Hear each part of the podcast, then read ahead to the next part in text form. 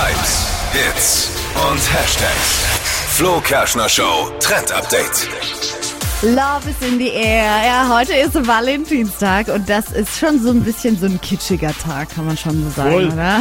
Ja. Und äh, die Influencer machen das jetzt schon seit dem Wochenende vor. Es geht nämlich um unsere Fingernägel. Da ist jetzt nämlich angesagt, alles mit Herzen. Also wer heute Morgen noch Zeit hat, am besten ihr äh, kramt nochmal den Nagellack raus und malt euch solche kleinen Herzen drauf. Und das darf alles super bunt werden. Ne? Und äh, finde ich super süß für diesen Tag, würde ich aber auch nur heute lassen, weil sonst ist es schon ein bisschen sehr kitschig. Naja, ne? wer es tragen kann.